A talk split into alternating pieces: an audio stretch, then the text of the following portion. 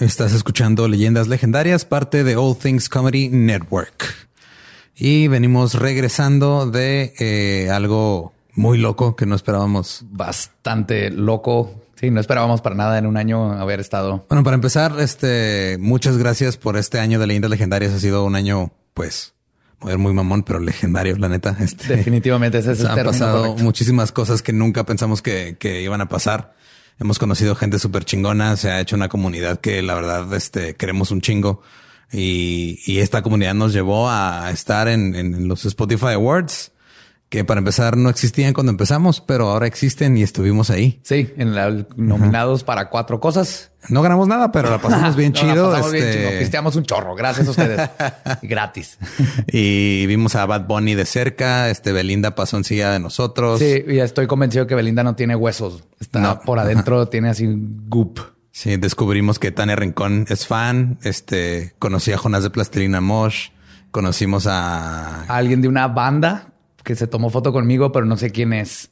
Pero era de banda, seis señores vestidos de, blanco, y con sombrero.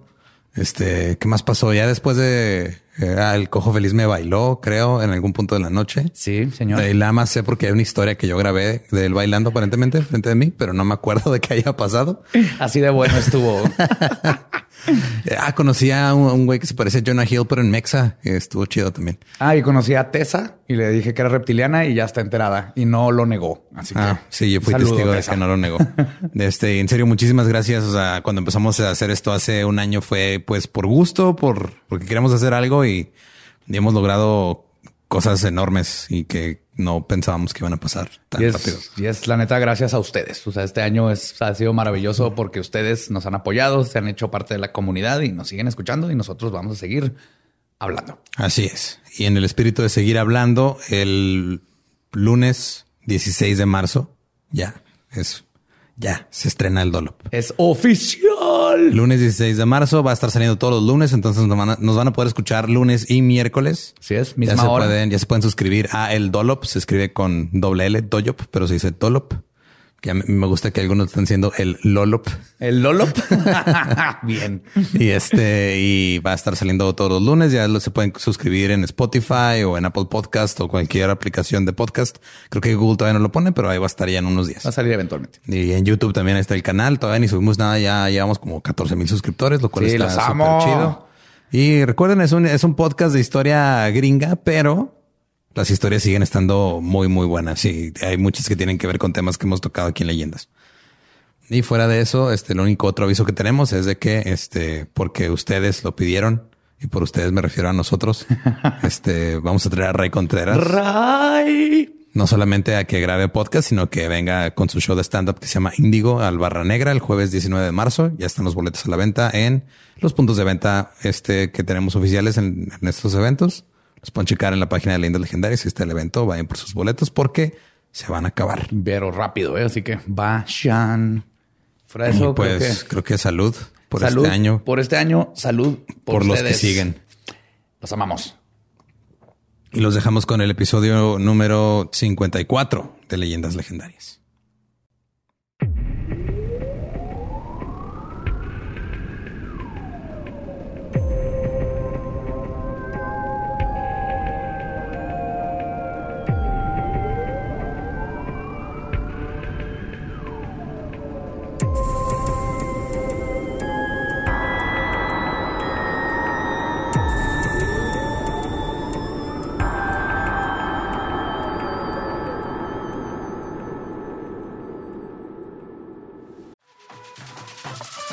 We got a bunch of fries, of course, because when you're Mickey D's, you got to get fries. Delicious.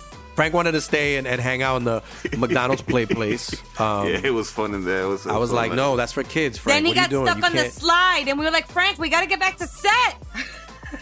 we got back in time, guys. We got back in time. Oh, yeah. McDonald's. Everyone has an order. Go get yours today. Ooh,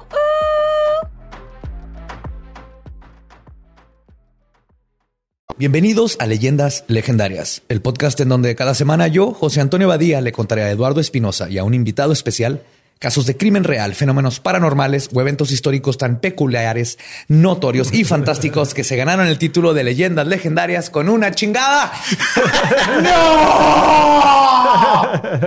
¡No! Un año, güey. Un año. Todavía no puedo decir peculiares. Ah, ya lo tenía, ya lo tenía. tenía. Tenía una racha como de 15 episodios sin cagarla. Como cuatro.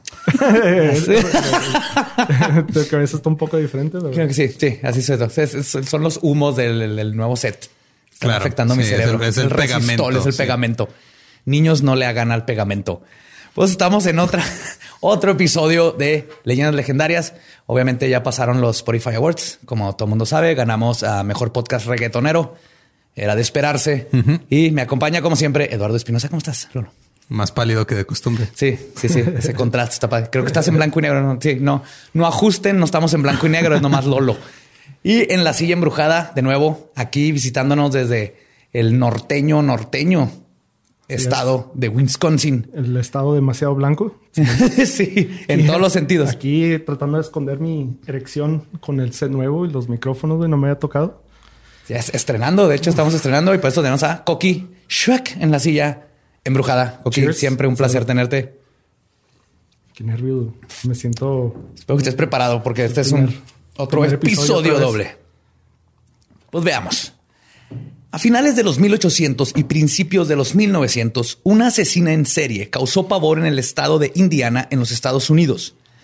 Como contexto, en estos tiempos, asesinos en serie famosos como Jack el Destripador y H.H. Holmes cubrían las portadas de los periódicos. Entre los dos mataron aproximadamente a 15 personas. El caso de hoy involucra lo que podrían ser 50 o quizás más. Y todos los asesinatos los perpetuó una sola mujer de 2 metros y 100 kilos con la que nadie se quería meter. Les voy a contar el caso de Belle Gunness. Dos metros, 100 kilos. Sí. Y el nombre. 200 kilos. El. ¿200 kilos? No, 100 kilos. chingo, güey. No, sí, sí, sí, no, pero si era. o sea, ¿estás seguro que era una mujer y no un, camión rabón? un, tractor con peluca. no, Obvio, Bell no, no, no le queda de nombre. De ah, no, estamos a ver que ese no era su nombre, güey. ah, Todo tiene que ver. De hecho, Brumhild o Brumhilda. Brumhilda. ah, Brumhilda Paulsdatter Stores nació en el pueblo de Ingbia, en el distrito de Selbu, un pequeño pueblo en Noruega, el 22 de noviembre de 1859. Su padre era Paul Pedersen Storset y era granjero y albañil. Su madre, Berit Oldatter, una ama de casa. Ella era la menor de ocho hijos. Su vida en el poblado. Estamos, estamos hablando de una familia súper normal para esos tiempos. Sí, sí, Noruega. Noruega, que puede ser, si eres hombre, granjero o albañil, ¿por qué no los dos? 1800. Mujer que puedes hacer, este, ama de casa y madre de ocho, va, se sí, arma. Sí, sí, porque de, ese tamaño tenían las caderas para sacar todos los chamacos posible. Todos tenían unas caderotas. Esta era una familia de vikingos. Estamos hablando de vikingos puros. La vida en el poblado era muy difícil. El sacerdote del pueblo, Agaton Bartelomus Hanstin, hacía que Brumhilda se sentara hasta atrás en misa en la escuela por ser hija de una familia de granjeros pobres. Hasta ahí ya había están dividiendo la sociedad. Aparte ¿En la iglesia dividiendo sociedades? En la iglesia. ¿Tú crees? Pues, eran otros tiempos, Eduardo. Ya no, eso ya no, ya no sucede. Aparte de ir a la escuela y misa, ayudaba a su familia con la granja cargaba agua, ordeñaba las vacas y cuidaba que los espíritus malignos de las colinas no encogieran a las vacas para llevárselas a sus guaridas, porque era algo verdadero que sucedía en esos tiempos y que la gente tenía que cuidar. Ay, qué bueno que inventamos el internet. Yo me imagino de ese tamaño cargaba la vaca y su agua y sí, yo creo que a los seis y eso lo hacía a los, a los seis años cargaba las vacas a mano. También tenía que recolectar ramitas para la fogata, ya que su familia no tenía dinero para comprar leña lo que le ganó el apodo de Snurksvitspala, que se traduce más o menos a la hija que recoge ramitas de Paul. Wow, qué terrible. qué, poco creativos son los noruegos para los, noruegos no son los mismos güeyes que le pusieron nombre a los electrodomésticos. No, creo. ¿Qué hace eso? Lava, es una lavadora. Lavadora. Ah, Probablemente, pero sí, son al punto. y eso es como se burlan de ti. Sí. Qué pedo, niña que carga ramas para su papá. Se burlan de ti citando hechos sobre tu vida, güey. Nada más. Cosas empíricas. Son apodos empíricos. De la poca información que se puede encontrar sobre la infancia de Brumhilda, es un editorial del periódico local Selbigen, donde publicaron, y cito, es recordada por muchos como un horrible ser humano.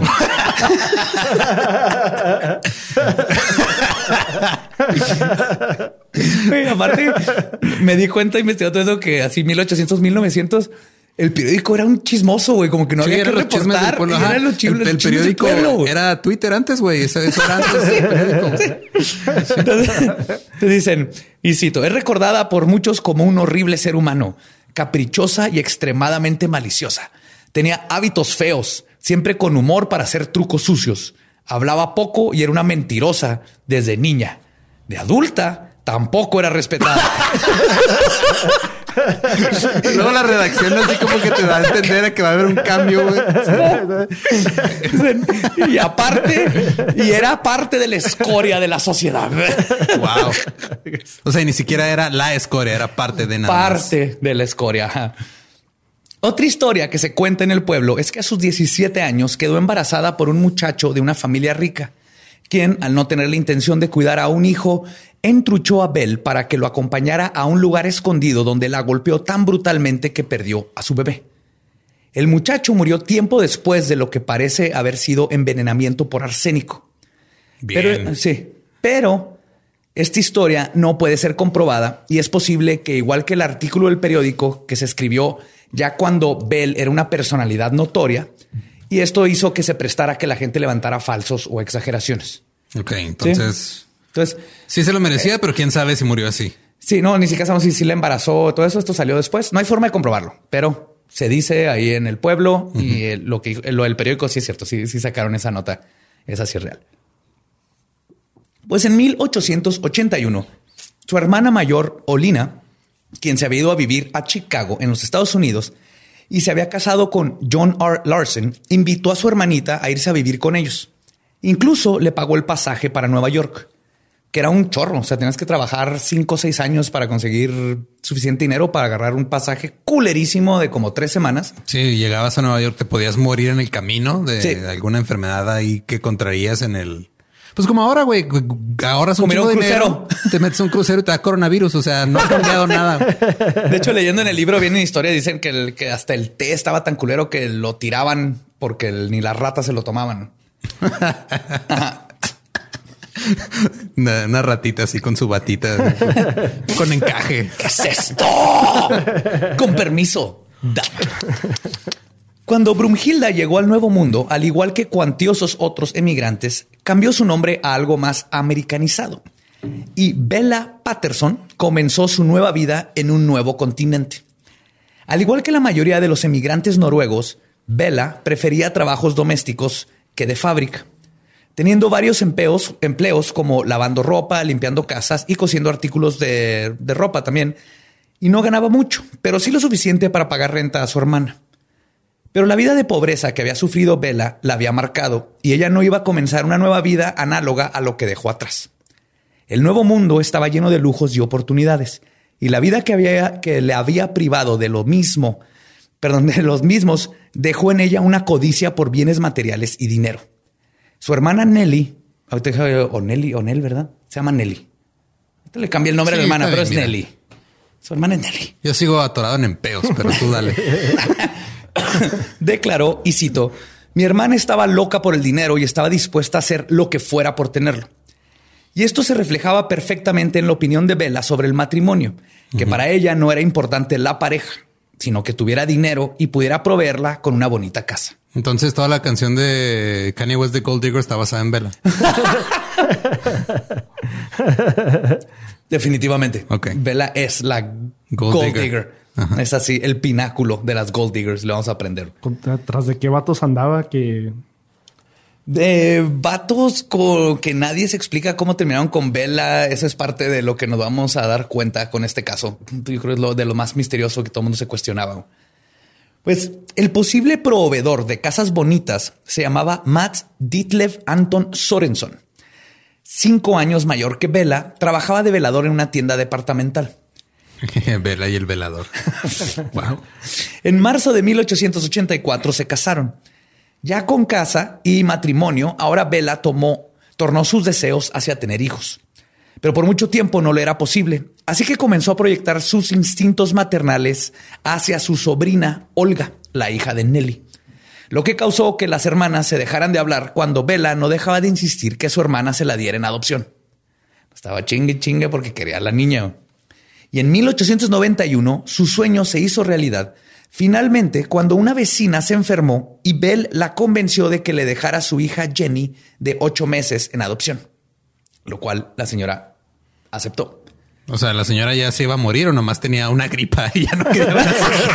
en esos tiempos era lo mismo. en esos tiempos astillarte ya era una condena de muerte, güey. Te astillabas, así te cortabas con una lata de frijoles y a la chingada, güey. Ya despídete. Espérate, ¿ya había comida enlatada? Sí, ¿verdad? Ya estamos en 1900. 1890 y tanto, a finales de los ya casi 1900. Porque si no estaba más cabrón, tenías que inventar primero la lata para luego matarte de tétanos. Sí, pero sí, era, eran, eran tiempos feos. Una carie. Clavos sí había, ¿no? Clavos, sí. Sí, clavos, sí. Tú traes una carie a tu eh, testamento. Hasta donde sabemos, clavos hay por ahí desde el año 2033, antes de 33 de la era moderna. Más o menos, exactamente, mínimo. Para 1894, Mats y Bell compraron una dulcería. Pero a pesar de estar ubicada en la avenida, en una avenida importante, no mucha gente entraba a comprar y el negocio comenzó a sufrir. En menos de un año de haber comprado la tienda, la tranquilidad de la avenida fue interrumpida por una Bell con su hija, ahora de tres años, saliendo de la tierra de la tienda y gritando fuego. Sí, me la imagino. ¡Ah! ¡Eh, puto, deja por dulce, chico! ¿Qué quiere Duvalín? ¡Tu puto qué es Duvalín! El interior del inmueble quedó completamente destrozado. Bell declaró que la causa del incendio. Pero ha, de haber olido bien rico, ¿no? caramelitos. Mm. Bell declaró que la causa del incendio había sido una lámpara de queroseno que se había caído. Pero los investigadores de la aseguranza no pudieron encontrar dicha lámpara o sus rastros. Tampoco pudieron comprobar que el fuego hubiese sido creado a propósito. Y la compañía de seguros le pagó lo aprobado. Ok, no pudieron comprobar que fue accidental ni que fue a propósito, entonces tuvieron que pagar. Así es. Y eran otros tiempos porque ahora no te pagan, aunque pase lo que pase. No, te pagan. Fin. Con el dinero que recibieron, Bella y Mats compraron una casa en los suburbios. Entre 1900, 1896 y 1898, con Bell casi por cumplir sus 40, se convirtieron en los padres de otros cuatro hijos. Ah, cabrón, ¿cómo? Caroline, Myrtle, Axel y Lucy. Y sí, algunos de ustedes estarán preguntándose, ¿cuatro hijos en dos años? ¿Que eran católicos o qué? Tú, creo que no soy bueno para matemáticas, pero que, creo que es físicamente imposible. A ver, si, si fueran siete mesinos los cuatro, de todos modos... sobra, le falta un mes. Le falta un mes. no, faltan tres, güey, ¿no? 21. No, 7 por 3, 28 por 4, 28. No, le faltan cuatro meses. O sea, serían dos años, cuatro meses. Fueran todos siete vecinos. Si fueran dos este, sets de gemelos, se arma, güey. Sí, no, no eran gemelos. Y de hecho, todo mundo se preguntaba lo mismo. Y lo más probable es que los adoptó, ya sea de la calle o se los compró a alguien como lo hizo con Jenny. Lo que sí se sabe con certidumbre es que Axel y Caroline murieron de apenas meses. El primero de octubre de 1897, Mats recibió una propuesta de trabajo para una compañía de minería que pagaba muy bien, pero tendría que irse a Alaska por un año. Bella no titubió y convenció a Mats que firmara ahí mismo. Iban de puerta en puerta a ofrecer el trabajo. Güey. Eh, está cabrón el trabajo, pero paga súper chingón. Porque le daban una lana a tu familia, así mensual, más lo que iba a ganar él. y lo te daban aparte, este, ¿cómo se dice? parte de la empresa. Acciones. Acciones de la empresa. O sea, era un deal así de que holy shit, pero el trabajo era peligroso. a lo mejor terminas muerto. Ajá. Pero en esos tiempos puedes terminar muerto porque el. Pero es que ponte a pensar eso. O sea, llegaban a tu puerta a ofrecerte trabajo. Ah, sí. Fíjate, ahorita se está tirando huevo en domingo. El quieres ganar 50 mil pesos al mes. ¿Qué? ¿Qué? Herbalife otra vez. Pero el nuevo trabajo resultó ser una estafa por la cual los Sorenson casi pierden su casa, la cual tuvieron que pelear en una demanda legal. Ah, porque en el trabajo te pedían que escrituraras tu casa, porque de ahí iba, era, era todo un pedo. Ah, ya, o sea, desde ahí ya perdí. O sea, cuando dijiste estafa, dije, ah, pobrecitos, ya cuando te hacen escriturar tu casa o hipotecarla o algo, es de no, ya, ya, no mames. Sí, era como parte de un seguro por todo lo que iban a invertir ellos contigo. Entonces, sí, está, eh, ya. Estaban, o sea, ya, ya cuando lo ves dices, ah, sí, está bien pendejo, pero eran los 1800 y ahorita en el mira tú. 2000, en el, en el 2020 la gente sigue cayendo por pendejadas como este tipo. ah, claro, un chingo de príncipes nigerianos que quieren mi dinero ahorita. güey. Sí. Ah, Rachif. Lo extraño. pues Matt regresó a su trabajo de pago mínimo como velador y Bell, quien ya se había gastado todo ese nuevo dinero en su cabeza, comenzó a pensar en un nuevo plan. El 10 de abril de 1900, un supuesto calentón, que quiero decir ahorita, así se le dice a esas chingaderas, son los calentones. Si lo vas al Home Depot, dice calentón en venta. Digo esto porque puse calentón en una cosa y dijeron, ay, norteños, calentón. Es un calentador. Ajá. Yo no voy a decir calentón. No, tú, tú- estoy de tu lado, güey. Ah, gracias. Ajá, Es un calentón. Es una cosa que pones en la cama para que no te mueras de frío. Este, un calentón Gente del defectuoso. sur frío es cuando, cuando están a menos de 10 grados, dejen de mamar. Como el- cuando está el agua dura, esa está fría. Ajá. Estaba defectuoso y comenzó un fuego en la casa de Bell.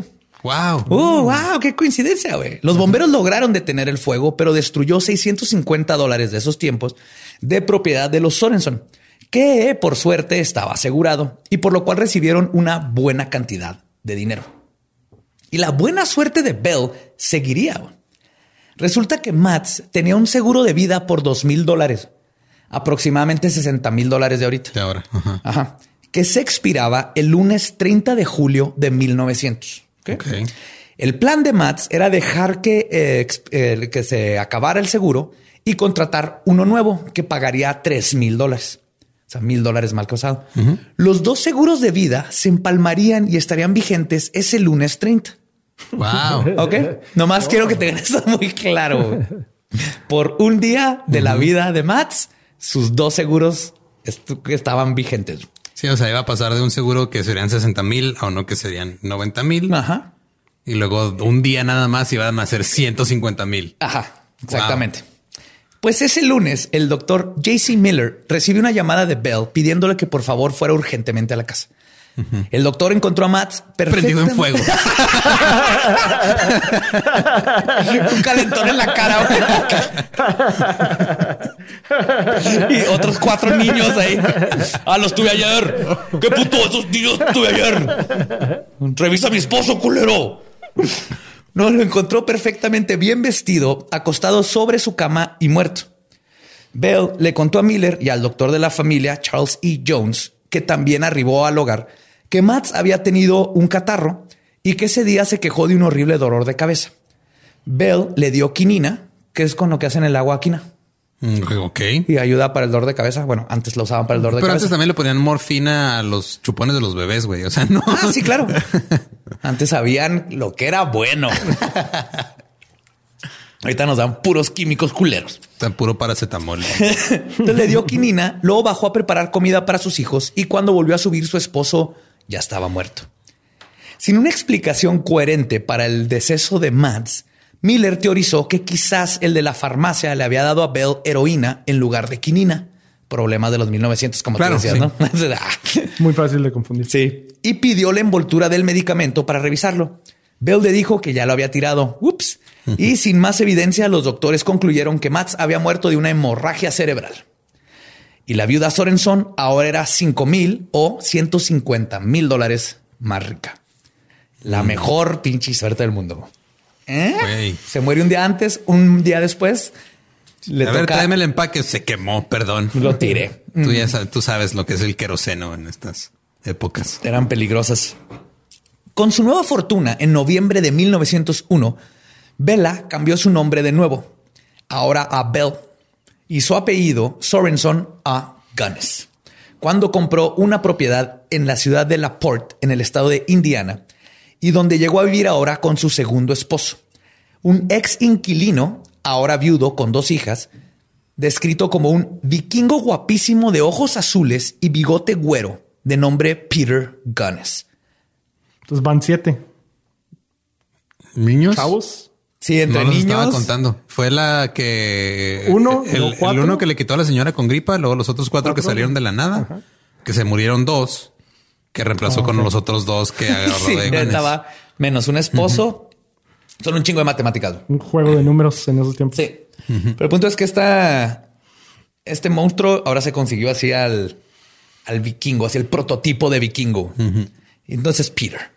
Y nadie sabe qué fue lo que Gunness vio en Bell, para quien en el tiempo no la había tratado bien.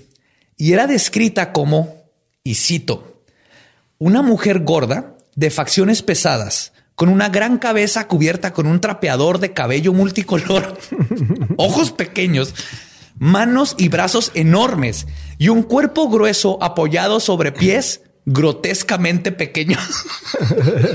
¿Y eso en qué sección del periódico salió? O sea, abres el periódico, estás leyendo así.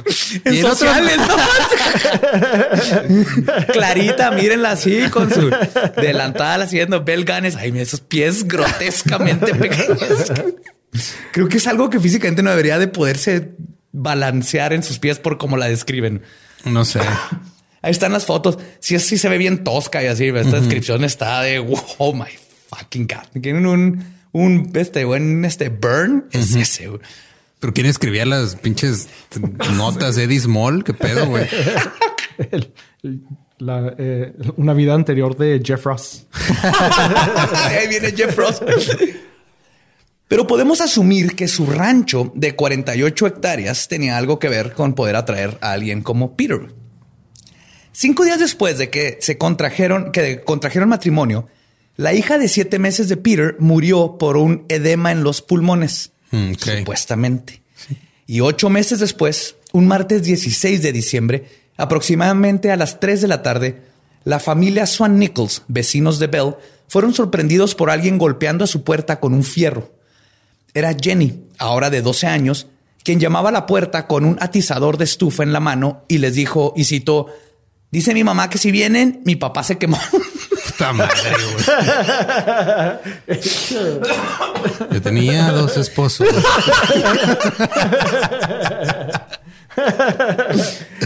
Tenía siete hijos. güey. Es que esta morra está... Qué bueno que no, en, en tiempos de internet esta morra, no- nadie sabía qué pedo. Cuando llegó el doctor Bo Bowell, encontró a Peter Gunness tirado en el suelo este, de la sala, boca abajo, rodeado de sangre y vestido en un camisón para dormir. Tenía una herida profunda en la cabeza y su nariz estaba destrozada de un golpe completamente helado, así. Bell fue cuestionada y su versión de la historia fue que Peter había ido a la cocina donde habían estado preparando salchichas para poner sus zapatos cerca de la estufa. Ok. Algo que hacía siempre para que estuvieran calientitos. Wow. Eso Los acomodaba a un lado. Me recuerdo un episodio de Seinfeld, güey, donde Kramer está calentando su comida en su comida, su ropa en, en estufas. Eso estaba haciendo. Sí, las, los ponía a un lado, estaban calientitos. En la mañana te los pones y están Pero como jodidos te, te rompes el hocico o la jeta con... bien pelada. déjate explico. Veo, todo esto, todo Mira. esto es lógico. Hay muchísimas, hay muchísimos casos ahorita en diferentes este, salas de emergencia en todo el país de mujeres que se han caído y se han tropezado y se han o que se en pegan ojo, en la puerta. Entonces es bueno escuchar una del otro lado. Aparte, acuérdate que en los 1900 todo te mataba aquí, güey. Todo. La casa, el piso era mortal. Sí. Todo. Pues Bell le dice que fue a la cocina, puso los zapatos, algo que hacía siempre, y al parecer, mientras lo estaba haciendo, la trituradora de carne que estaba sobre la estufa se cayó, le pegó en la cabeza y luego por el golpe tiró una olla donde estaban hirviendo salmuera, que lo quemó todo. ¿Qué? Esto es lo que pasó. No, está chido, güey. Sí. ¿No? Aún así, Peter no se murió, sino que Bell le curó las heridas y las quemaduras con vaselina. Y después de dos horas, ella se fue a dormir y él se quedó abajo porque ella le pidió que no subiera para no llenar de sangre la cama. Se quedó en la sala. Cuando ella regresó a ver cómo seguía, lo encontró muerto. En otras palabras, Bell le rompió la nariz a su esposo de un putazo y luego le fracturó el cráneo con una trituradora de carne para hacer salchichas. ¿Saben lo que pesa una trituradora de carne para hacer salchichas de los 1900? Tengo cara de que tengo cara de que he levantado más de tres kilos en toda mi vida. Tienes que ser un coleccionista muy específico. Pero son de hierro, forjadas. Es una cosa que no, no, no es como que un arma predilecta para, pero Bell Gunness agarró esta. ¿Quieres tu salchicha, güey? Una de estos pinches tiempos está demasiado pesada por una persona. Sí, ah, sí. Eso es lo que obviamente la escena de crimen nos dice. Y pues todo lo que contó y todo esto, el forense y el doctor asumieron y testificaron que era muy probable, aún así, que hubiera sucedido y Bell fue declarada inocente con la siguiente declaración, y cito. Después de pinche mujer horrenda es inocente. ¿Ya vieron sus grotescos pies? ¿Ya vieron esos pies grotescos? ¿Te creen que alguien con esos pies puede matar a una persona? No sé ni cómo se mantiene vertical. Yo, quiero saber si terminó la salchicha. De hecho, va a estar bien creepy porque era muy famosa por sus salchichas y cuando conozcamos más de su historia va a quedar ahí para siempre en la una consciente colectivo. Una mujer de dos metros, cien kilos, famosa por sus salchichas, me preocupa mucho, güey. Pues, la, declaración que ganó esto fue, y cito, Después de examinar el cuerpo y la evidencia, encontramos que el fallecido encontró la muerte por la caída accidental de un triturador de carne para hacer salchichas, que se cayó de la estufa y lo golpeó en la cabeza. El golpe de la salchichera le causó una fractura en el cráneo y hemorragia intracraneana que le causó la muerte. Atentamente la PGR. y así quedó en el récord. Y esto fue algo, algo de lo que influenció, perdón, a que llegaran a esta ridícula conclusión. Fue en parte gracias a la declaración de Jenny, de Jenny, perdón. Jenny. De Jenny. Después de que te terminó a tocar jazz, llegó Jenny. es que empezó a conocer a todos los afroamericanos, la música. Jenny repitió todo, palabra por palabra, cuando la estaban este, cuestionando en la corte, que de, y, exactamente lo que había testificado su madre. Ok. Tan cabrón que todo el mundo sospechó que... Sí, que le, dijo, tú vas a decir le dijo, vas a decir estas cosas. Aún así, Bell Gunness ahora era tres mil dólares más rica porque Peter también tenía seguro de vida. Qué padre. Que ella le sacó. Unos pocos meses después de la muerte de Peter, a sus 43 años, Bell tuvo otro niño, a quien le puso Philip. Cuando llegó la partera a ayudar con el alumbramiento, encontró que el bebé ya había nacido. What? ¿Eh? ¿Eh? Esta mujer no pierde tiempo. Espinosa. Es, una mujer poderosa. Sí, son caderas. lo saca así. Se da uno, uno 180, ¡pum! lo avientas a la cama. Como un pez dispenser. como, a ver, entonces. Como tic tacs. Está. Es que sí, vamos a estar un diagrama de este pedo. Fue primero la que le dio la señora que se enfermó. Ella está viva, Jenny. Fueron cuatro. Ya tiene doce. Ajá. Y, luego, tuvo fueron cuatro, se murieron, dos. Y luego de los otros dos. Y luego está Philip ahorita. Sí, por eso, o sea, de los, de los dos que eran del güey este que se le cayó la trituradora encima, se murió uno. Se murió uno. Y luego llegó este que nació este por cesárea osmosis, como le quieras decir. Entonces vamos en cinco ahorita, creo. Por, por, este pensar, hizo un sigilo y se le lo apareció en la cama. Así. Ah, yo nací por cesárea y tú por proyección astral. Los porcentajes. El porcentaje de hijos sobrevividos todavía está alto. Güey. Sí, sí. Sí, ahorita en, total debe tener tres. Ok. Ajá sé que el número final son tres. Todos los demás los fue matando o se le murieron. Pero no, espérate, no, no solo ya había nacido. O sea, llegó la parte ya estaba el primero de kinder. Güey, ya, ya estaba bañado y vestido. Ok. Además de que no parecía recién nacido, güey. O sea, ya con pechito. un cigarro en la boca, güey. Te quedas normal para los 1800. Nacías y te ponían un cigarro en la boca. güey. Ya estaba ordenando vacas. Y tú pase de coca y una inyección de heroína. Vámonos, niño. Bueno, Ah, vete era- a arar, cabrón. Vete las vacas. Era una vida pesada. Pero sí, o sea, la, la Era un antecesor de que monito rasurado, güey, así nomás. Así. Sí, vete. Una lucha sin pelo, así. llegar y está Bel Gunn y decir, ¿qué pedo, morra? Ya nació mi güey. ¿Qué pedo? Hey, ¿qué tal? Soy Lolo de Leyendas Legendarias y les quiero dejar un pequeño adelanto de nuestro nuevo podcast. Estás escuchando El Dollop, parte de All Things Comedy Network. Este es un podcast de historia americana en el que cada semana yo, Eduardo Espinosa, le contaré un suceso histórico americano a mi amigo. José Antonio Badía, que no tiene idea de qué se va a Ok, lo bueno es que el tema. No, lo bueno es que nada más te trabas cuando lees, ¿verdad? Sí, O sea, sí, sí. No, no cuando voy a decir una línea que he dicho ya como cuatro o cinco veces.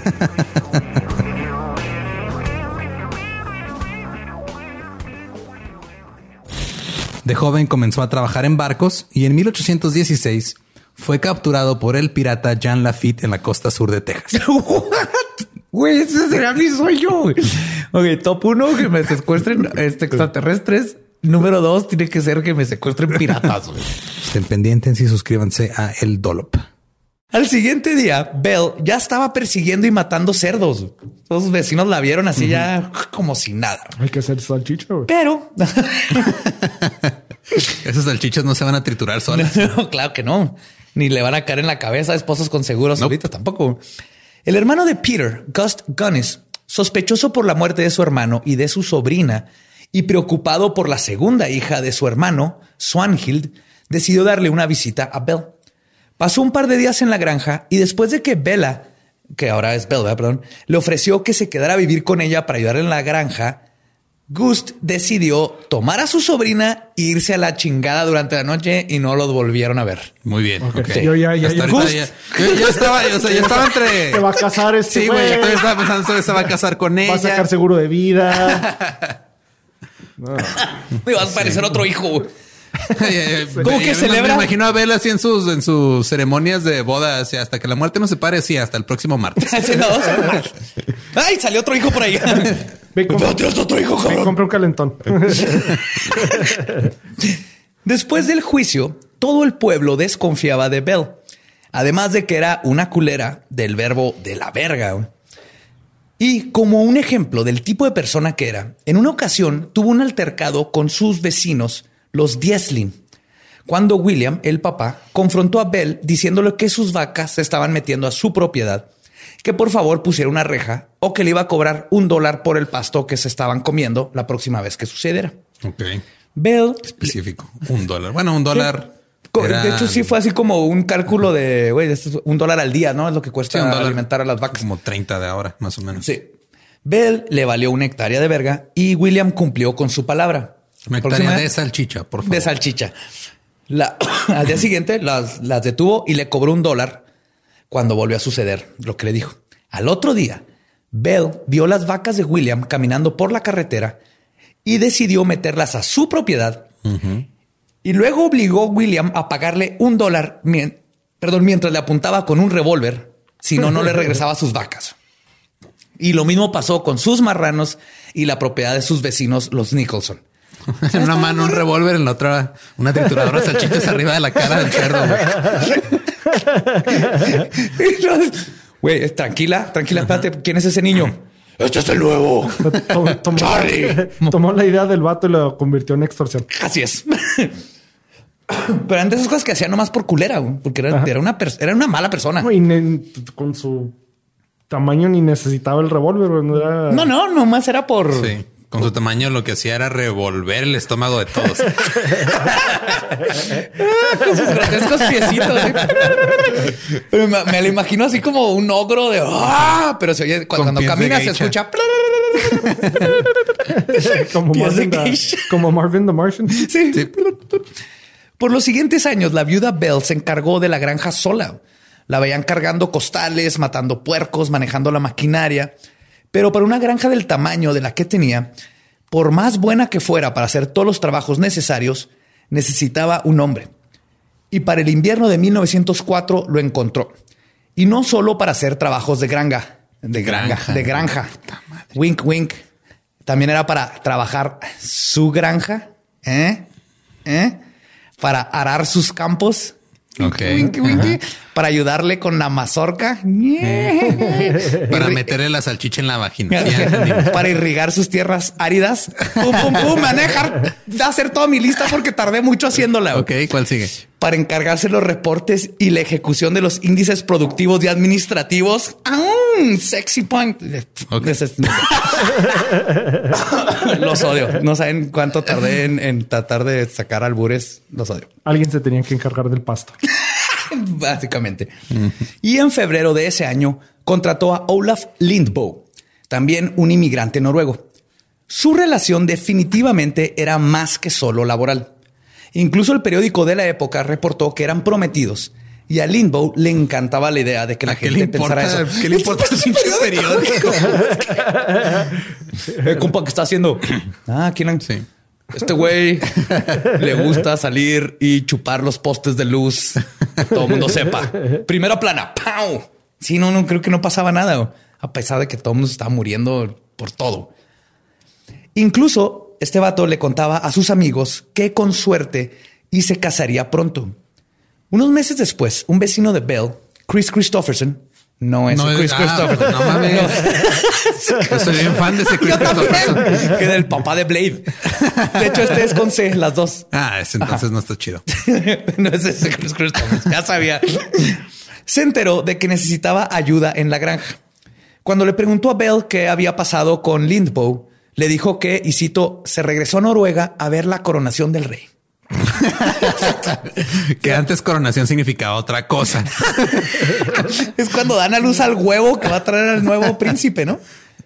Es que los reyes ponen príncipes en huevo. Sí. Así es como se mantiene la corona viva. Sí, siempre salen así. Coqui no sabes si, no sabes si estoy mintiendo, ¿no? salen con un, salen güey con un pergamino a Google, príncipe Charles poniendo huevos. No, no. ni eso, ni el príncipe Andrew, menos. No, aparte, ¿quién Sí, sí. Es un vato que trabaja en una granja y todo eso y va a usar todo su dinero para ir a Noruega a ver un pinche fiesta de alfombra roja. Pero en otros tiempos. Tristemente, Lindbow seguía en la granja, pero su cuerpo no sería descubierto hasta cuatro años después.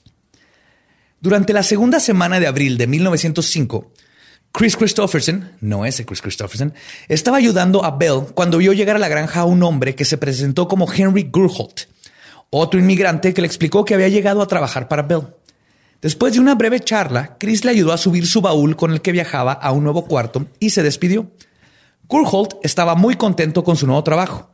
En una carta que le escribió a su madre dijo, y citó, es uno de los lugares más bonitos de la colonia. Tiene 13 recámaras y me tratan como uno de la familia. Y no es recámaras. 13 recámaras. Sí, era una granja muy chingona. Wow. Y no estaba equivocado. Solo que no sabía cómo es que la viuda Bell trataba a su familia. En agosto de ese año, Bell acudió a Christopherson de nuevo para pedirle ayuda con la cosecha. Cuando le preguntó por Gurholt, Bell le dijo que se había sentido mal y se había mudado a Chicago. Y solo se llevó su mochila y poquita ropa. Ese invierno, Bell sería vista usando el lujoso abrigo de piel de Gurholt. Que para esos tiempos era un abrigo de piel que él tenía, no un abrigo de piel que ella hizo con el abrigo de piel con el que llegó. Ah, que en esos tiempos un abrigo de piel era de toda la vida, no era, era algo que, guardabas, que no te ibas a, Chicago, que también hace frío, sin tu abrigo. Para el verano de 1905, un clasificado comenzó a aparecer en los periódicos noruegos que circulaba en el medio oeste de los Estados Unidos, como el Tidende de Minneapolis, el Decora Posten de Iowa y el Scandinavian. Scandinavian. Si hay escandinavos allá, díganme cómo se dice Scandinavian. Los anuncios decían, y cito, una mujer que es dueña de una granja localizada en un lugar hermoso y con un alto valor monetario de primera clase quiere un buen y confiable hombre como pareja en la propiedad. Un poco de efectivo es necesario y se proporcionará seguridad de primera clase. Tinder. Sí, Craigslist. Básicamente empezó un Craigslist slash Tinder. Pero ¿por qué los pinches? O sea, el otro periodista, porque el mismo que decía que era una mierda de persona, porque nomás. ¡No!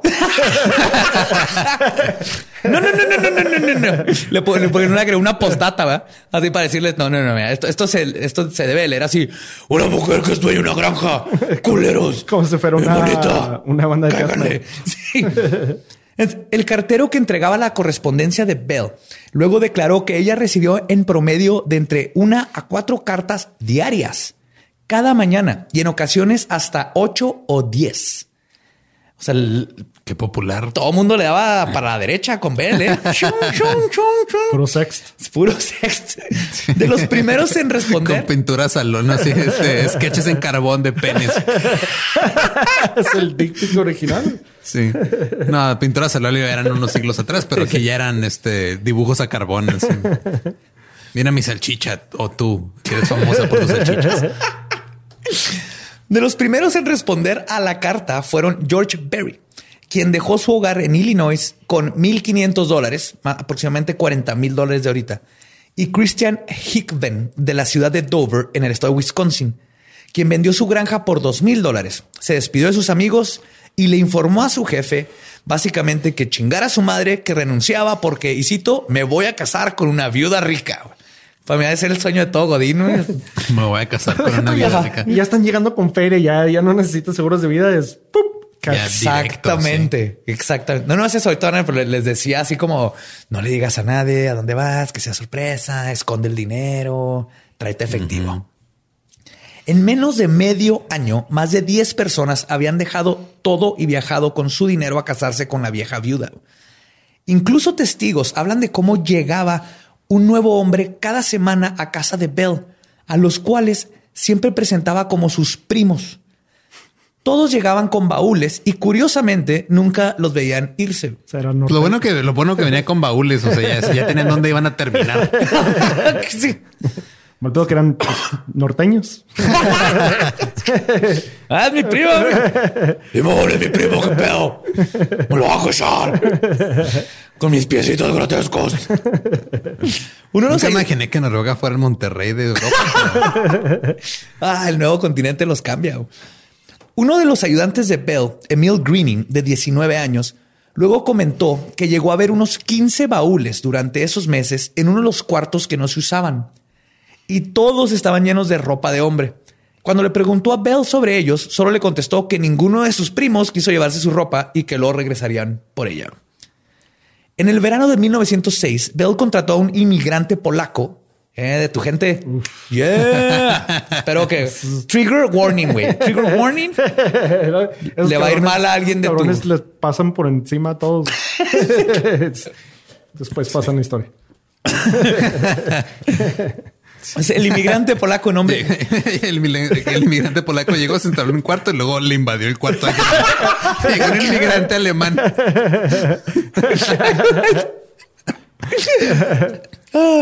y le encontré una pared así.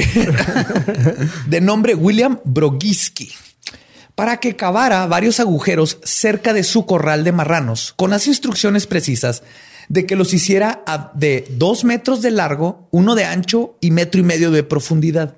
Así como para que quepa un, marrano largo. de hecho, también conocidos como los hoyos nada sospechosos. Oye, William, más menos hoyos nada sospechosos para allá, ¿no? sí. Para el otoño de ese mismo año, la hijastra de Bell, Jenny Olson, ya había cumplido 16 años y se había convertido en una muchacha muy codiciada por los jóvenes del pueblo era güerita, muy bonita. Y todo el mundo hablaba de ella así como que, wow, Belle, este Jenny. Uno de sus pretendientes era Emil Greening, pero su amor no estaba destinado a funcionar. Jenny le informó en el invierno que su madre había decidido mandarla a California a estudiar. Y lo peor es que un día lo mandaron a hacer unas tareas y cuando regresó a la casa de los Gunners y preguntó por Jenny, Belle le dijo, sorry, ya se fue a California y ni siquiera le dio la oportunidad a Emil de despedirse. Sin Jenny en la granja, en la granja Gunness, Emil perdió todo interés por seguir ahí y con su corazoncito roto decidió renunciar. Un mes después, Bell contrató a Ray Lamphere, de 37 años, hijo de un prominente miembro de la comunidad, William W. Lamphere, que había perdido todo por alcohólico. Ray también había heredado el hobby de su padre, de pistear todo el día pero era un excelente carpintero. Mira, tú le dices hobby y otros le dicen enfermedad.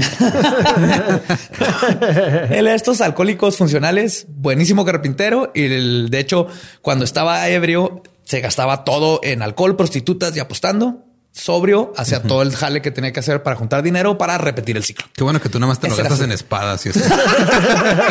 y videojuegos. Capas. Ay, güey. Para los principios de julio, Ray estaba viviendo en una de las recámaras en el segundo piso de la casa Gunness, además de convertirse en el nuevo irrigador de las tierras áridas de Bell. Irriga sus tierras, o sea, semen. Sí. Estaban teniendo sexo. Y es gracias a uno de los mejores amigos de Ray, Peter Colson, quien además trabajó en la granja un tiempo, que sabemos sobre los suculentos detalles de intimidad de Bell Gunness. Porque sé que todos se estaban preguntando, dime cómo es Bell Gunness en la cama, cómo se sienten unos piecitos grotescos en la cama. Peter describió con detalle cómo Bell se escapaba de su recámara y lo hacía. Entraba a la de Rey para, y cito, hacerle el amor usando dulces palabras y caricias mientras ronroneaba como gato. What the Ok. No sé qué estaba esperando, pero no era eso. Está dormido. ¿Qué pedo, güey?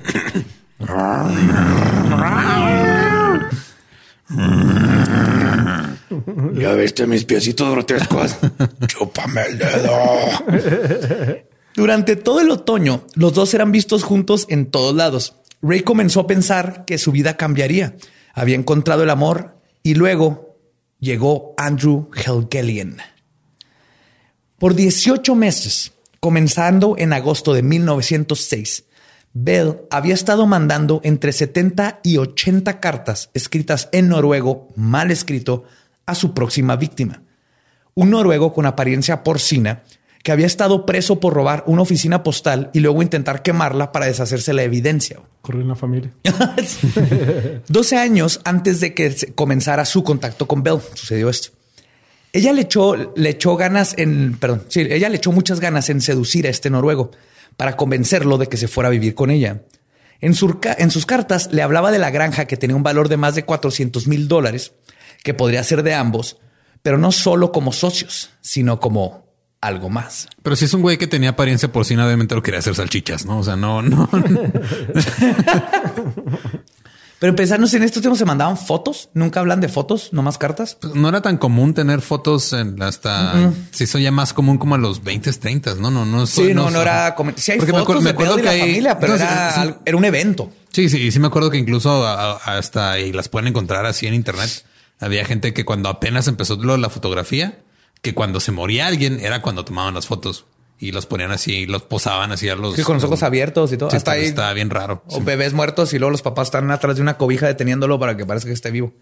Sí, porque tenían hasta... que no moverse como por media hora para tomarse una foto. Sí, sí, no era, no era algo común. Sí, digo, a diferencia de décadas recientes en las que nada más te sientes arriba de la cama y ya, güey. O sea, que era amor. Entrevistas. Nomás por lo bonito que se escribían, Eduardo. Eso era lo bonito de esos tiempos ella no sabía que era un porcino, él no sabía que ella tenía patas grotescas. y aún así el amor floreció. Ella le insistía, hablando de amor, que trajera efectivo, que lo escondiera en el forro de, de, su chamarra para estar seguro y que no le dijera a nadie a dónde iba para que fuera sorpresa para su familia cuando de repente fuera rico. Wow, qué gran sorpresa. Por circunstancias fuera del control del, de Helgelian, en varias ocasiones canceló su ya planeada llegada, pero Bell nunca claudicó con su seducción. De hecho, subió su juego con cartas donde decía cosas como, y cito, No sabes cómo me rompe el corazón que no puedas venir a mi Navidad. ¿Quién se comerá todo este bacalao noruego y pudín de crema? ¿Y quién disfrutará de todos los placeres que tengo planeados? Wow. ¿Quién, va a rellenar el pavo?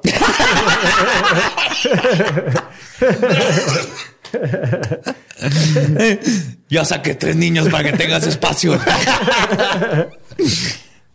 La seductora poesía de Bell eventualmente funcionó y en enero de 1908 Andrew Helgelien por fin arribó a la Porte o la Port. Lo primero que hizo Bell es decirle a Ray que desocupara el cuarto y que se fuera a dormir al granero. o sea, este pobre vato que ya no estaba enamorado. Pobrecito, güey. El 14 de enero. O sea, ni siquiera, o sea, ni siquiera Friendzone, granero, no, no, es otro nivel. es otro nivel, güey. Ah, dormir con los gansos. Pero, los... pero, es el primer güey que vive. Es el primer güey que vive. Sí, ¿Cuál sí. otro? ¿Cuál otro Oye, te, se, se, te habrá sentido mal, Rey, después de saber todo. Decía así que, ah, cabrón. ¿Por qué, no, ¿por porque, me quería matar? Porque yo no caí en el hoyo no sospechoso. No se va. ¿Será, ¿Será que no me amaba? El 14 de enero, Bell manda a Ray a cambiar un caballo con su primo John Moe. Todo esto lo hago con ¿Qué? ¿Cambiar, cambiar un caballo? un caballo. Ajá, le dijo, Ajá. ve, vete a otra o sea, ciudad. cambiarlo de ropa o cambiar a... un no. caballo por otro. cambiar un caballo por otro. Ah. Con John Moe, mi primo. Ajá. Vete para allá, güey. Y, está, esto estaba fuera de a las afueras de la ciudad y le dio las estrictas instrucciones de que si Moe no llegaba puntualmente, que lo esperara hasta la mañana siguiente. Sin sorpresa para nadie, incluso para Ray, el tal primo Moe nunca llegó. Y Ray, asumiendo que algo raro estaba sucediendo, decidió regresar esa misma noche a la port para ver qué chingados estaba pasando. Nadie sabe y Ray nunca dijo precisamente qué fue lo que vio ese día cuando regresó sin avisar a la granja de Bell o si tuvo que ver con lo que sucedió después. Pero Bell lo corrió y contrató a Joseph Maxon en su lugar. Y debió haber sido un altercado muy fuerte porque Ray dejó toda su herramienta de carpintero y su ropa en el granero. Y Andrew Helgelien no fue visto vivo de nuevo. Mientras tanto, Ray había hablado con un abogado para ver cómo podía recuperar sus cosas. Y se comenzó una demanda para recuperar su propiedad. En lo que procedía la misma, Bell fue con el sheriff Albert Smutzer, y antepuso su propia demanda contra Rey porque lo vio merodeando en su propiedad. Uh -huh. Rey fue arrestado y le multaron con un dólar por su crimen. Porque andaba ahí tratando de recuperar sus... Andaba merodeando. Me gusta esa palabra merodear. Merodear. Deberíamos usarla más seguido. Sí. Sí. ¿Qué haces merodeando? ¿Qué ando merodeando nada más? Para diciembre de ese año, Bell intentó que volvieran a arrestar a Ray, pero ahora convenciendo a las autoridades de que estaba loco. La corte ordenó que Ray fuera examinado por expertos, quienes concluyeron que Ray era inteligente y coherente y que no estaba loco. Nomás estaba empanochado. pobrecito Ray. Oh, oyendo así canciones de Disney y viendo así por la reja, pensando en canciones de Disney. Me, o sea, dices canciones de Disney y me imagino a Bella Ganes y nada más se me viene Poor Unfortunate Souls de Úrsula, güey. Úrsula caminando en dos tentáculos y él así masturbándose en la reja, viendo sus martillos de carpintero, el amor de su vida del otro lado. Pobrecito Rey. Pobrecito Rey. Pues cuando no funcionó el plan de este de que internaran a Ray en un manicomio, en abril lo mandó a arrestar de nuevo por allanamiento de morada. Ray fue encontrado culpable de nuevo y lo multaron con 19 dólares y un centavo. Nada más quiero hacer la pequeña observación de que se te fue ese güey. O sea, él quería que allanara su morada. Digo, nada más para que lo consideres a la próxima. Es que no soy un profesor, necesito pensar. Esto me tomó chorro. El pizarrón tenía albures y rimas y todo, sinónimos. Al poco tiempo después de eso, Bell de nuevo acusó a Ray de allanamiento, pero esta vez fue encontrado inocente gracias a que dos testigos de renombre declararon en la corte que el día que el acusado supuestamente estaba en la propiedad de Bell, ellos lo vieron en el hogar de John Whitbrook, a seis millas de la granja Gunness, ebrio y vandalizando su propiedad. Ese güey es inocente porque no estaba chingando allá, está chingando allá. Estaba meándome a la puerta de mi casa cuando ustedes dicen que andaba chingando acá. Esta vez Bell tuvo que pagar los costos de la corte. En las últimas semanas de abril, Bell entró a la tienda de entró a una tienda de convivencia conveniencia. Una tienda de convivencia es un salón de fiestas, güey. no la dejen entrar ahí. Oh, un table, un table, es un table, perdón. Es una tienda de convivencia, es un table porque, porque tienes que pagar la copa de la dama para convivir. Bell puede entrar a un centro de convivencia, a un salón de niños y llenarlo en dos semanas. Es que de dónde sacaban los niños, güey. Nada más se los robaba de la calle. No, se sabe exactamente. Lo único que sí se sabe es que ni de pedo eran de ella. Güey. De hecho, el, según todos los que han estudiado este caso y todo dicen que jamás, o sea, que no tuvo un hijo. Que lo más probable es que ni uno era hijo de ella. Solo le preguntas, ¿te estaban matando a los papás de los niños? O, y a los niños también. Quién sabe, sabemos que la primera sí, sí se lo ofrecieron porque ahorita va a salir. O sea, todavía existe el papá de la niña sí siguió vivo y de hecho tiene una hermana que ahorita sale en la historia. Los demás ya no quiso. Los demás no sabemos qué onda. No quiso papeleo. Ah, sí. este niño. Pues Bella, este, Bell entró a una tienda de conveniencia y cuando la encargada, Berta Schultz, le preguntó cómo estaba, Bell le mencionó que estaba muy mal y estresada por todo lo que estaba pasando con Ray y que tenía miedo de que algún día Ray fuera a matar a sus hijos y quemar su casa. Tú sabes, chisme normal, ¿verdad? ¿Qué onda, comadre? ¿Cómo está? No, estoy ah, preocupada. Sabes que creo que Rey va a quemar a mi, mi casa y va a matar a mis hijos. No me diga que, qué preciso. no, que hay que sacar los calentones de la casa, comadre. No sé, o sea, estoy muy preocupada. No quiero que llegue el 11 de noviembre porque tenemos un 3 por 1 en, máquinas para hacer salchichas para que se proteja, comadre. no, gracias. Muchas, muchas gracias.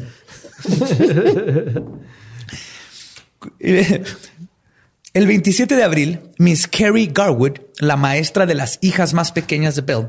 Es una, es una maestra que se llama Carrie. Carrie Garwood. Miss Carrie. Miss Carrie. sí. Ay, perdón, tiene cuatro hijos. Te dije que tres, ¿ah? son cuatro. Ese, fue un, chiste para nuestro público bilingüe. Sí. Miss Carrie. la maestra de las hijas más pequeñas de Bell reportó que las dos niñas llegaron al salón llorando y visiblemente, visiblemente golpeadas. Cuando les preguntó qué pasaba, las niñas le confesaron que su madre las había golpeado brutalmente cuando, al estar jugando, intentaron bajar al sótano. Más tarde ese día, Belle fue con su abogado y le pidió que escribieran su testamento, porque estaba muy preocupada porque Raylan Fear, quien había amenazado con quemar su casa, tal vez lo hacía y mataba a sus hijas. Este es un ataque esta morra. Preparadota. No tienes idea, no tienes idea. Este es pinche Mission Impossible se queda abajo. En su testamento le dejó todo a sus tres hijos: Myrtle, Adolphine Sorenson, Lucy Bergliat y a Philip Alexander Gunness. Acabas de decir que son cuatro, güey. sí. Por eso falta. Bueno, por eso le, dejó a sus tres hijos y lo dices cuatro nombres. Cuatro nombres. Ah, es que es, perdón, es que es Myrtle Adolphine Sorenson, Lucy Bergliat ah, y Phillips ah. Alexander Gunes. Ya, es que también se Son dos niñas, dos niñas, un niña, dos niñas, un niño y la hija mayor, la de 12 años, anda sí, el error no fue tuyo, el error fue de ponerles tantos nombres a los niños. Perdón. Y en caso de que ellos murieran, todo el dinero y sus propiedades pasarían al hogar para niños noruegos de Chicago como una escuela que mm, adoptaba niños noruegos, noruegos que estuvieran en Chicago. Y que necesitaran adopción. No, gracias. O sea, que no tenía papás. Ah, es que no me había quedado claro, pero gracias por explicar. El nombre. Es que el nombre es complicado. Ya ves, pinches nombres noruegos. De ahí. O sea, ni siquiera, güey, primero los apodos todos. los nombres de sus asociaciones civiles iguales. Escuela bien bonita, con baja colegiatura, agua potable para niños noruegos que no tengan papás que viven en Chicago y tengan menos de 18 años. Punto com. Diagonal ASP. Pues después con dos o tres A seguidas ah, Después de firmar el testamento, con diéresis en la Y, se fue a una tienda donde compró un pastel, dulces y un tren de juguete. Cuando el encargado le preguntó si iba a tener una fiesta para los niños, Bell le contestó y citó: No, solo les voy a dar una pequeña sorpresa. Finalmente, antes de irse a casa, hizo una parada en la tienda de almacén donde compró mandado y ocho litros de queroseno. ¿Qué? No quiero spoilear, pero creo que ya están. Ocho litros. Esto es en un día. Esto hizo en un día, en sus piecitos. Ocho litros de queroseno. A la mañana siguiente, Joseph Maxon, el nuevo ayudante, se levantó a lo que al principio creyó era el olor de Bell preparando el desayuno, pero rápidamente se percató que no eran hotcakes. La casa estaba en llamas. Para cuando los bomberos lograron controlar el fuego, solo tres pedazos de pared y el sótano quedaban de lo que alguna vez fue la mansión Gunness. Y justamente en el sótano, debajo del escombro, la policía encontraría los cuerpos de los tres niños Gunness. Sobre ellos, como intentando protegerlos sin éxito, estaba el cuerpo de Belle Gunness. Pero lo que no estaba era su cabeza. Pero el resto de la historia se las contaré en el episodio 2 de Bell Gunness. Ajá. Sí, M. Night. Sí. Sí, sí, sí. Eso es película de. Está el cuerpo, no hay cabeza, cubriendo a los niños, la casa completamente destrozada. Sí después de que compró. Podríamos decir que prácticamente no tenía ni pies ni cabeza porque sus pies estaban grotescamente pequeños. si redondeamos.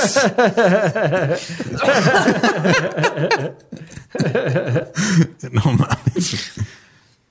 Sí, así que así empezamos la historia de Bell una vikinga motherfucker. Está muy cabrona. Y el misterio apenas comienza, Apenas. Wow. No, pues. Yo me estoy miando.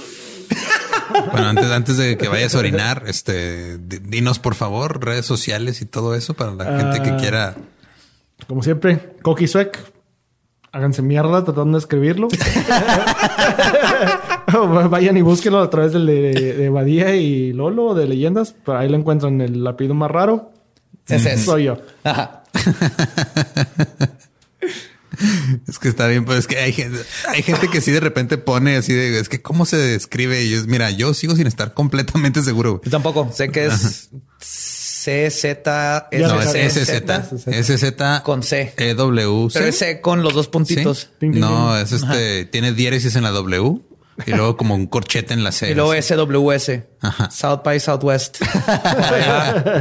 Cookie South by Southwest. Cookie South by Southwest. Búsquenlo, síganlo. Neta, un gusto tenerte de vuelta aquí en el en la silla embrujada, en el nuevo set. Ya hemos terminado para que puedas ir a hacer pipí. Así es. Y a nosotros nos pueden seguir en todos lados como arroba leyendas podcast. A mí me pueden seguir como arroba ningún Eduardo.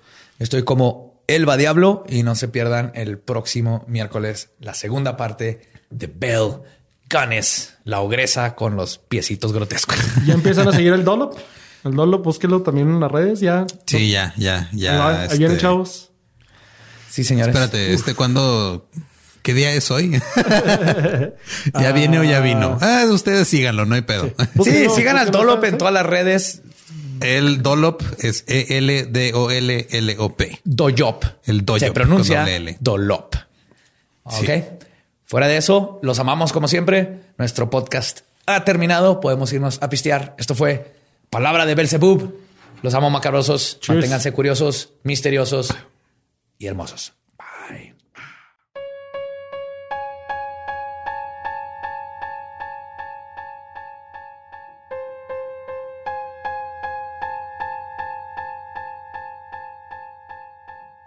Y esa fue la primera parte de Bell Gunness, la ogresa de Indiana. El miedo de todo hombre. Pues nada más de... Más que nada porque ronronea. No, porque prefiero que me mate una salchichera que entre a mi cuarto en la noche con una vela. Una salchichera que ronronea como troquita que lleva material radioactivo. Sí. ¿Qué pedo, güey? Eh, hazme el amor. sí, no, qué pedo. Y pues Esténse pendientes, próximo miércoles la segunda parte y la conclusión de Pela. Así es. Y les quería platicar tantito, este, no sé si han visto o si siguen las noticias de, de pues ahorita están como en las pre-campañas, ¿no? De, Estados Unidos, de presidente y todo. Y hace poco eh, salió un artículo donde Bernie Sanders, ah, un reportero preguntó que si, eh, que si va a investigar las cosas de, de los ovnis. Fuck yes. Y Bernie Sanders dijo, sí, claro, yo en cuanto pueda. Entonces ya me puse como a investigar un poquito porque se me hizo raro que sea la pregunta y todo, así como que random, porque no es como que Bernie es conocido por si bien fuera del lugar y todo. Y me encontré con este con un pedo que es un reportero en específico, güey, que se eh, que es de New Hampshire, New Hampshire, que el güey siempre les hace la misma pregunta a los precandidatos demócratas. Güey. Nomás a los demócratas. nada más con el, o sea, con la intención de que quede este, en el récord su respuesta para después poder exigirles. Oh, brillante. Amo a este hombre. Es, un reportero que, o sea, el güey tiene, él dice, no, o sea, que se pedida Steer. ¿Cómo se llama? Es este, ya perdí el nombre, chingada. Eh, Damon Steer. O sea, como, no, Diamond, Damon. Damon, como, como Matt Damon. Algo así. Pero sí, este, o sea, dice que lo que empezó, o sea, lo empezó básicamente a hacer esa pregunta porque es que nadie más lo está haciendo. Y pues igual de aquí me agarro, ¿no? y fue así como que dijo, no, pues es una, es una puerta que todo el mundo deja abierta, nadie habla de esto, igual, pues igual yo, yo, yo les pregunto y lo dejo en, el récord. Es importantísimo, es algo que se debería de preguntar siempre. Yo, eso es algo que me inclinaría a un candidato. Sí, este, y, pasó, o sea, es un tipo que está en un, es una ciudad pequeña, como que el güey así es reportero de ahí del, del diario local. Y pues nomás este siempre anda así reportando historias así como de, de ciudad pequeña, pero cuando fue Hillary Clinton en el 2016, le hizo la pregunta de que se iba a investigar este, los ovnis y Hillary Clinton contestó y, y se hizo viral, o sea, recorrió. ¿Qué dijo? Este dijo que este Ah, aquí estaba. Dijo. Ah, no, de hecho, en esto no viene lo que dijo de. O sea, nomás dijo que sí lo iban a revisar, pero no lo tomó como muy en serio. Como no, no le creo, porque aparte ahí estuvo el esposo, entonces ella ya sabe. Exacto. Y Hillary Clinton es reptiliana, me consta. Este, sí, totalmente. O sea, yo, yo sé cómo identificar a uno de los míos. Es un, es un reptiliano macho. la cola escondida atrás. Pero, por ejemplo, este le preguntó a, eh, a Andrew Yang que era es uno de, ya no es, ya no está como precandidato por parte de los demócratas, pero contestó que piensa que probablemente existen. Le preguntó este a Amy Klobuchar, que ya también se salió de, la carrera, dijo, pues, este, siento que no sabemos lo suficiente, no sé qué está pasando, qué está pasando no solamente con, con un avistamiento en específico, sino con todos, y siento que una de las cosas que un presidente podría hacer es revisar a ver qué dice la ciencia y qué dice eh, el ejército lo cual me parece una respuesta completamente neutral y mesurada, así de no sé, pero un presidente puede checarlo. Es como cuando estuvo Obama con, creo que fue Jimmy Fallon y que le preguntó que, que si habían ovnis y no contestó. Y luego le dijo que parpadeara si, si había visto los ovnis y parpadeó. Sí. Y este, y luego le, ha habido, o sea, le ha preguntado también a otros políticos así, le preguntó a, a un, este, un gobernador que este que trabajó en una era parte de la mesa directiva de una aerolínea grande, que era el gobernador Deval Patrick, y que él le contestó, dijo, pues es que muchos de nuestros pilotos han dicho que han visto cosas raras, o sea, cosas que no pueden explicar. Yo tengo un tío que es piloto, de hecho, si me está escuchando, un saludo a mi tío Manuel. Y yo le pregunté una vez de cómo es piloto de helicópteros, que se ha visto ovnis y me dice que sí. Dice que básicamente todos los pilotos han visto en algún punto. Han visto algo, ¿no? Un ovni, un objeto volador no identificado. Pero la mayoría no lo reporta porque pues lo puedes quedar como loco y lo último que quieren es que un loco esté manejando algo que perder tu credibilidad y tu trabajo. Pero la, que él considera, este reportero Steer, la que considera como la, respuesta más, más intrigante de todo esto, fue cuando le preguntó al senador Michael Bennett qué onda con los ovnis y su respuesta fue que tenía que ser demasiado cuidadoso porque tiene un rol en el comité de inteligencia. O sea, fue de no puedo decir nada, güey. Oh shit. Básicamente. Y dijo, ajá. O sea, y luego ya después como que se dio cuenta de lo que había dicho y dijo, ok, no estoy diciendo que sepa algo del comité de inteligencia. Eso es lo que exactamente lo que diría alguien que sabe algo porque está en el comité de inteligencia. Pero les puedo decir que nuestros, este, nuestros soldados y, la Fuerza Aérea han visto cosas raras. O sea, ah, sí, sí, lo. Y este, y cuando le preguntó a, a Sanders, Dijo Sanders, o sea, lo, contestó, dijo, o sea, mi esposa me, no me perdonaría si no lo investigara. O sea, como que... muy bien. Muy Pero bien, esposas. Esto. Se me hace chido, o sea, porque digo, aparte de que es una pregunta que tal vez muchos tomen como a broma o, la tomen como una pregunta tonta o que les esté haciendo perder el tiempo. El hecho de que se den el tiempo de responderla y los que lo respondan en serio y los que este tengan como un interés genuino en, pues en tratar, en escuchar a la, a la gente, ¿no? A escuchar las inquietudes de la gente, que pueden ser inquietudes que, ok, tal vez están como en las orillas de lo, de lo cotidiano de así. O sea, mejor pregúntame del coronavirus, güey, pero. Ajá, pero habla mucho de la persona, del candidato, ¿no? Cómo contesta esta pregunta. O sea, además de saber si cree y no cree, es cómo lo contesta y qué dice. Te dice, ah, esta persona es chida. Sí. De hecho, creo que ya encontré lo que dijo Hillary Clinton. Que dijo. Ah, no, es que no. Pues, bueno, él, empezó a hacer, este onda, esta, esta pregunta porque supuestamente en hay un este, ¿sabes el caso del, del ovni que le decían el tic tac? Ajá.